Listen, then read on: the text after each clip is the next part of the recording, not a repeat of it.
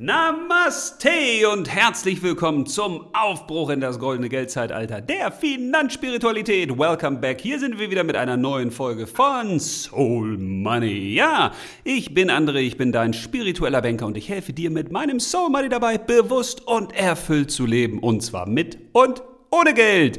Tja, aber ohne Geld wird's heute nicht gehen, denn die heutige Folge, die hat den wunderschönen Titel Das unbekannte Geheimnis des Geldes. Ja, und falls du jetzt schon raus bist und sagst, Moment, was für ein Geheimnis soll es denn zum Thema Geld noch geben? Gibt's hier etwa den super Geldfinanztipp, wie ich mein Geld innerhalb von 10 Sekunden verhundertfachen kann? Äh, nee, den gibt's nicht. Aber ich möchte heute mal ganz kurz über Geld sprechen, weil alle haben ja Geld oder alle haben zu wenig Geld oder alle möchten mehr Geld.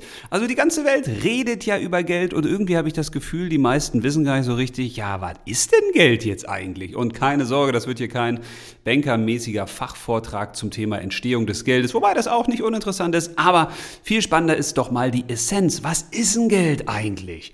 Naja, und jetzt werden natürlich viele sagen, ja, hallo, ist doch ein Tauschmittel, das ist doch völlig klar.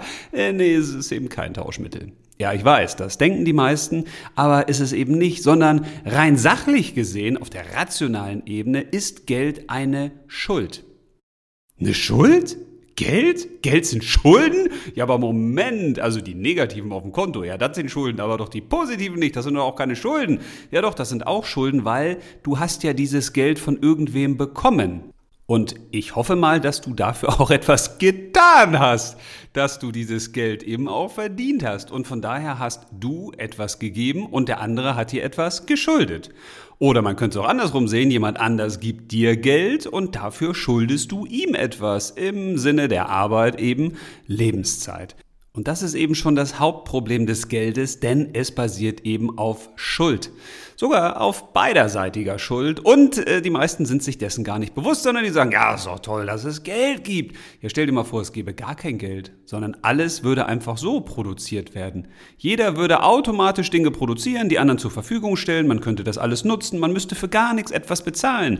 Das wäre doch ein bisschen besser, oder?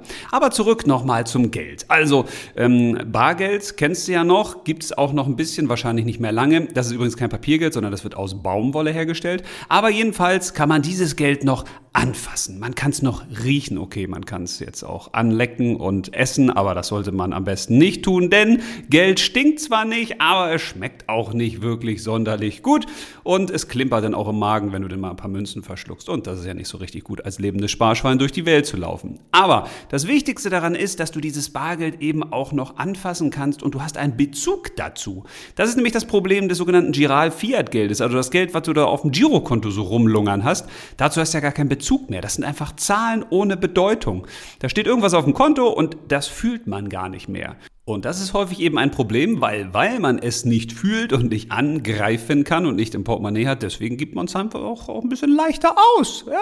Ach ja, dann bestellt man das nochmal im Internet und das nochmal im Internet und sowas. Und das ist eben ein großer Vorteil von Bargeld noch. Aber ich will ja jetzt nicht referieren über Bargeld und Giralgeld, sondern es soll ja um den Grundsatz gehen von Geld allgemein, weil das ist entscheidend.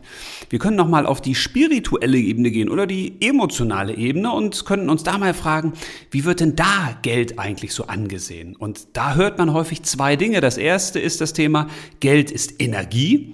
Und das könnte man auch so übersetzen, weil schließlich ist ja jede Materie Energie, also dann auch Geld. Ja, und mit dieser Energie kann man natürlich etwas Gutes tun oder eben auch etwas Schlechtes. Also man kann es einsetzen. Andere sagen, Geld ist Freiheit, weil je mehr Geld ich habe, desto freier bin ich ja, weil ich kann mehr machen, was ich will, ich kann arbeiten, was ich will, ich kann mir kaufen, was ich will. Ja, da ich ja auch in meinem beruflichen Leben relativ viele Menschen kennengelernt habe, die relativ viel Geld hatten, würde ich sagen, ma, das stimmt nicht unbedingt immer so mit der Freiheit, weil Geld diese Menschen häufig auch bindet, weil die dann eben manchmal auch mehr Angst um ihr Geld haben, als ihnen lieb ist, dass man ihnen das wegnimmt, dass das weniger wert wird, da muss man sich drum kümmern, da muss man schauen, in welche Anlageklassen packt man das, dann hat man Steuererklärungen zu machen, die ein bisschen umfangreicher sind als sonst und, und, und. Das heißt, es ist nicht bedingt so, dass Geld automatisch zu mehr Freiheit führt. Aber es kann natürlich sein. Für mich ist Geld aber etwas ganz anderes. Und zwar auch hier, mal ganz rational betrachtet, ist es Mittel zum Zweck. Denn Geld hat eben keinen Selbstzweck. Also, wenn du jetzt zum Beispiel ein PC nimmst, ja, da kann man was mit anfangen. Da kann man was mit schreiben, was mit hören, was mit gestalten, was mit angucken. Mit jeder Materie kann man irgendwas machen. Tja, mit Geld als Bargeld, ja, das kannst du dir angucken. Ja, das kannst du an der Wand hängen. Weiß ich nicht, ob man das unbedingt machen sollte. Okay, könnte vielleicht den einen oder anderen richtig begeistern, von seinem Geld umgeben zu sein. Ja, aber ansonsten kann man mit Geld nur eine Sache machen. Man kann es wieder zurücktauschen in etwas anderes. Man kann es also jemand anderem geben und sagen, hier habe ich einen Papierschein oder ein Geldstück oder ein paar Zahlen und Daten auf dem Konto. Äh, möchtest du das haben? Und ich hätte dafür gerne einen echten Gegenwert. Das heißt, Geld ist Mittel zum Zweck und wird irgendwann in irgendetwas wieder zurückgetauscht. Geld wird also ins Leben zurückgetauscht. Ja, das könnte man sachlich betrachtet sagen. Aber emotional betrachtet ist Geld für mich, und jetzt Achtung, das ist das unbekannte Geheimnis des Geldes, zumindest für mich, Geld ist eine Illusion. Geld ist eine Illusion. Hä? Was heißt denn das jetzt schon wieder? Geld ist eine Illusion. Naja, für mich ist es jedenfalls so, denn aus meiner Sicht nehmen wir Geld einfach komplett falsch wahr. Denn wir erhöhen den Wert des Geldes so unfassbar, dass man das Gefühl hat, es geht ja im Leben nur noch darum, dass man genügend Geld beiseite hat, dass man genügend Geld verdient. Und das macht mich teilweise echt wahnsinnig, weil wenn ich denn schon Lesungen an Schulen halte zum Beispiel und ich frage denn die Kinder, Mensch, was ist für euch besonders wichtig in eurem Leben? Und dann kommt ganz häufig, ja, ich möchte reich sein, ich möchte ganz viel Geld verdienen. Und wenn man dann mal fragt, ja, was machst du denn mit dem Geld? Ja, dann kann ich mir ganz teure Sachen kaufen oder viel verreisen und Luxus Luxus und hä? Darum geht's im Leben? Also Geld ist auch deshalb eine Illusion für mich, weil wir etwas hinterherstreben, etwas hinterher eifern, von dem wir denken, darum geht's in unserem Leben. Aber meistens geht's um was ganz anderes. Geld ist für mich auch deshalb eine Illusion, weil wir Verantwortung dadurch abgeben. Das heißt, wir sammeln dann ganz viel Geld und dann sagen wir irgendwann, naja, also jetzt habe ich ja genug Geld, jetzt muss ich mich nicht mehr darum kümmern, dass ich so gesund bleibe, wie ich eigentlich bleiben möchte, weil wenn mir dann mal was passiert, dann kann ich mir zumindest die beste ärztliche Versorgung leisten. Oder ich muss gar nicht mehr alles selbst machen, handwerklich oder eben auch ähm, gestalterisch, sondern ich kann mir einfach einen Dienstleister holen, der das dann für mich macht. Ich habe ja schließlich das Geld. Oder ich muss ja gar nicht mehr arbeiten. oh, endlich bin ich von der Arbeit befreit, weil ich habe ja genug Geld. Das reicht bis zum Lebensende. Oh Mann, da denke ich immer, das ist doch traurig. Meine Kinder haben mich irgendwann mal gefragt, aber wann gehst du eigentlich in Rente? Und ich habe gesagt, gar nicht. Ist das nicht geil? Ich muss nie in Rente gehen, weil das, was ich mache, das werde ich so lange machen, wie ich kann, bis ich irgendwann diesen Körper hier verlasse, weil ich das liebe, was ich tue. Und das verändert sich natürlich auch. Also heute mache ich andere Dinge als vor 10 oder 15 Jahren und in 10 oder 15 Jahren werde ich andere Dinge machen als heute. Aber dass ich etwas tue, das steht für mich außer Frage. Und ich will immer etwas tun, was ich liebe. Aber das nehme ich mir, wenn ich irgendwann sage, naja, Geld habe ich genug und wenn ich genug Geld habe, dann kann ich ja aufhören zu arbeiten. Und Geld macht auch unkreativer. Also wenn du dir mal überlegst, was schenke ich denn jetzt einem guten Freund oder einer guten Freundin, was kann der denn gebrauchen? Dann kommen ja häufig so Dinge, ach ja, der braucht vielleicht noch mal dieses materielle Gut oder ich kann ihm da noch mal einen Gutschein schenken oder teilweise kriegen Kinder ja schon dann Geld geschenkt, wo ich denke, oh also wir versuchen gar nicht mehr zu überlegen, was könnte einem anderen eine echte emotionale Freude machen oder ihn oder sie auf ihrem oder seinem Lebensweg weiterbringen, sondern wir sagen einfach, naja, wir haben ja Geld, dann such dir was Schönes aus, ich kauf dir was oder du kriegst Geld. Das heißt, Geld ist deswegen eine Illusion, weil wir versuchen, alles damit totzuschlagen und denken, das funktioniert ja auch. Funktioniert aus meiner Sicht aber nicht. Denn das Wichtigste für mich beim Thema Geld ist immer noch die Frage, wie kommen wir eigentlich zu diesem Geld, was wir denken, was wir so alles brauchen? Naja, in der Regel, die meisten von uns kriegen es wahrscheinlich nicht geschenkt, nicht vererbt, finden es nicht einfach so im Briefkasten und wenn, dann sollte man sich schon mal Gedanken machen, wie das da so hinkommt, sondern die meisten arbeiten dafür.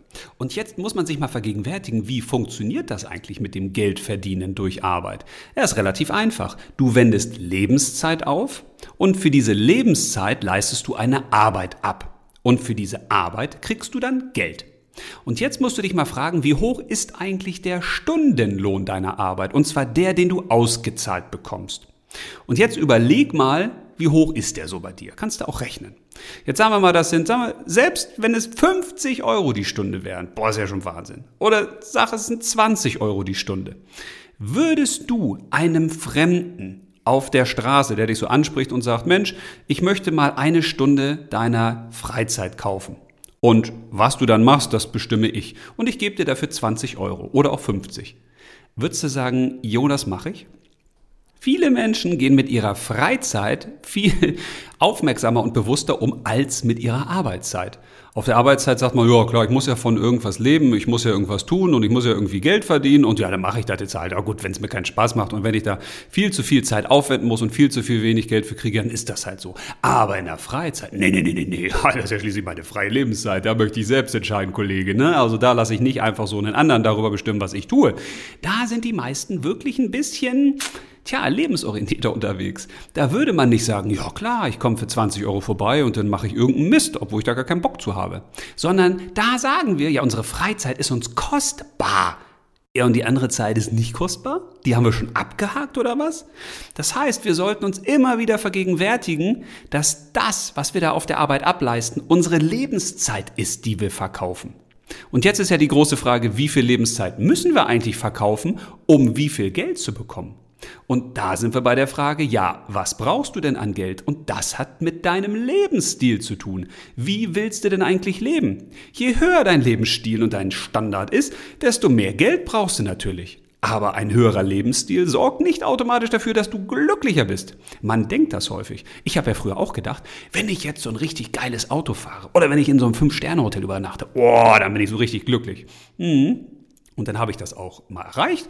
Und dann habe ich gesagt, ja, ist eigentlich ganz nett, aber dann ist irgendwann das Gefühl so, das war's jetzt, äh, ist das nicht noch toller und bleibt das nicht noch länger und muss da jetzt nicht noch mehr kommen?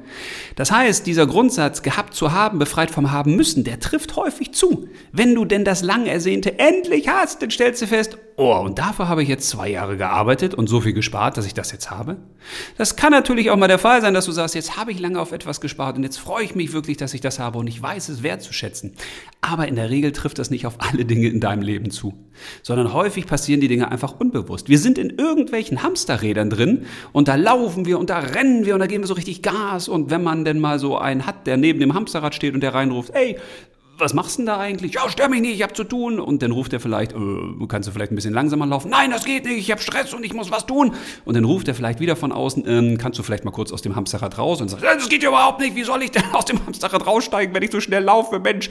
Ja, und das ist meistens das Problem. Wir sind gefangen in selbstgebauten Hamsterrädern und denken, ja, das sind ja gar nicht unsere, das macht ja der andere, das macht ja der Chef oder das macht ja die Politik oder das macht die Gesellschaft. Nee, nee, nee, das machen wir schön selbst. Aber das Beste ist, da können wir halt auch aussteigen aussteigen aus diesem Hamsterrad. Und wie wir das machen können, da möchte ich dir zwei kleine Beispiele für geben. Das erste ist, überleg doch mal, wie viel Lebenszeit steckt eigentlich in den Produkten, die du dir da so kaufen möchtest. Also nehmen wir mal an, du kaufst dir jetzt vielleicht einen, was weiß ich, einen Fernseher für 1000 Euro. Und du hast einen ausgezahlten Stundenlohn von 20 Euro. Dann stecken da in diesem Fernseher wie viel Stunden Lebenszeit mit drin?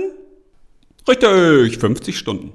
Und jetzt könntest du dir mal überlegen, stell dir mal vor, der Händler deines Vertrauens, wo du diesen Fernseher kaufst, der bietet dir an, okay, du kannst 50 Stunden für mich arbeiten und dann kriegst du diesen Fernseher. Würdest du das wirklich tun?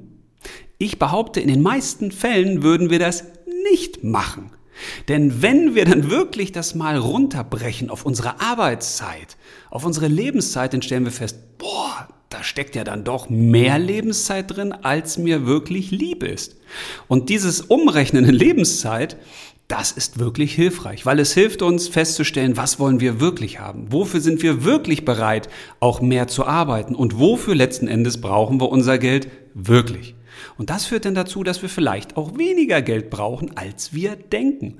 Und eine zweite Möglichkeit ist natürlich auch, den Wert seiner Arbeit zu erhöhen. Also, dass ich dann einfach gucke, okay, ich brauche vielleicht Summe X monatlich und bisher arbeite ich da 40 Stunden die Woche. Wie könnte ich es schaffen, dass ich nur noch 20 Stunden die Woche arbeite, aber das gleiche verdiene? Ist möglich. Kann ich dir in einem anderen Podcast gerne mal zeigen, wie du das machen kannst. Aber eine andere Möglichkeit wollte ich dir noch zeigen, wie du aus diesem Hamsterrad aussteigen kannst. Und zwar ist das eine ganz einfache Frage. Nämlich diese hier. Was wäre, wenn alles das, was du in deinem Leben haben und erreichen willst, ohne Geld verfügbar wäre. Stell dir das mal für einen Moment vor. Wäre das nicht richtig befreiend? Also wäre das nicht cool, dass all das, was du wirklich in deinem Leben haben willst, was du wirklich brauchst, um glücklich zu sein, gar kein Geld kostet? Und jetzt kannst du dich wirklich mal hinsetzen und fragen, was ist denn für mich das Wichtigste in meinem Leben? Und jetzt könnte man sagen, ja, okay, die körperliche Gesundheit, die geistige Gesundheit, die seelische Gesundheit, also auch Liebe, Freunde, eine tolle Beziehung, vielleicht Spaß und Freude mit den Kindern, Hobbys, denen man gerne nachgeht, die Freiheit, sich bewegen zu können, tun und lassen zu können, was man möchte. Schreib dir doch das einfach mal auf eine Liste und frag dich, was davon kostet eigentlich Geld? Und bei den meisten Dingen werden wir wahrscheinlich feststellen, die meisten Sachen kosten gar kein Geld, sie kosten aber Lebenszeit. Und das ist eben das Problem. Wenn wir unser Leben damit verwenden, permanent zu arbeiten für teilweise viel zu wenig Geld, ja, dann haben wir für die wichtigen Dinge des Lebens eben viel zu wenig Zeit. Und wenn du jetzt mal auf die spirituelle Ebene gehst, und die finde ich total spannend, wenn du dir mal vorstellst, du bist hier wirklich nicht zufällig, sondern du hast dir diesen Körper ausgesucht. Du bist hierher gekommen mit einem Ziel, mit einer Lebensaufgabe oder mit mehreren Lebensaufgaben, mit einem Seelenplan. Das heißt, du willst hier gewisse Dinge erledigen und erleben. Und jetzt stell dir mal vor, du hast dir Dinge vorgenommen, also in einer höheren Ebene, die gar nichts mit Geld zu tun haben. Und jetzt bist du in deinem Körper und denkst, oh, jetzt muss ich aber Gas geben und jetzt muss ich aber viel Geld erreichen, jetzt muss ich mir dies kaufen und jenes kaufen und, und, und. Und am Lebensende sagt dir jemand, oh, ist ganz nett, dass du das gemacht hast, aber die wahren Aufgaben, die hast du gar nicht erledigt. Das, warum du hier gewesen bist, das hast du gar nicht gemacht. Hm, das wäre doch, glaube ich, nicht so richtig lecker, oder? Von daher macht es Sinn, einmal zu reflektieren, was bedeutet Geld wirklich für mich? Wie viel Geld brauche ich wirklich für mein Leben? Und wie will ich eigentlich leben? Ich wünsche dir ganz viel Freude beim Herausfinden deiner Antworten und freue mich schon, wenn wir uns das nächste Mal wiederhören, also beziehungsweise du mich. In dem Sinne alles Liebe, bis zum nächsten Mal und bis dahin, leb los!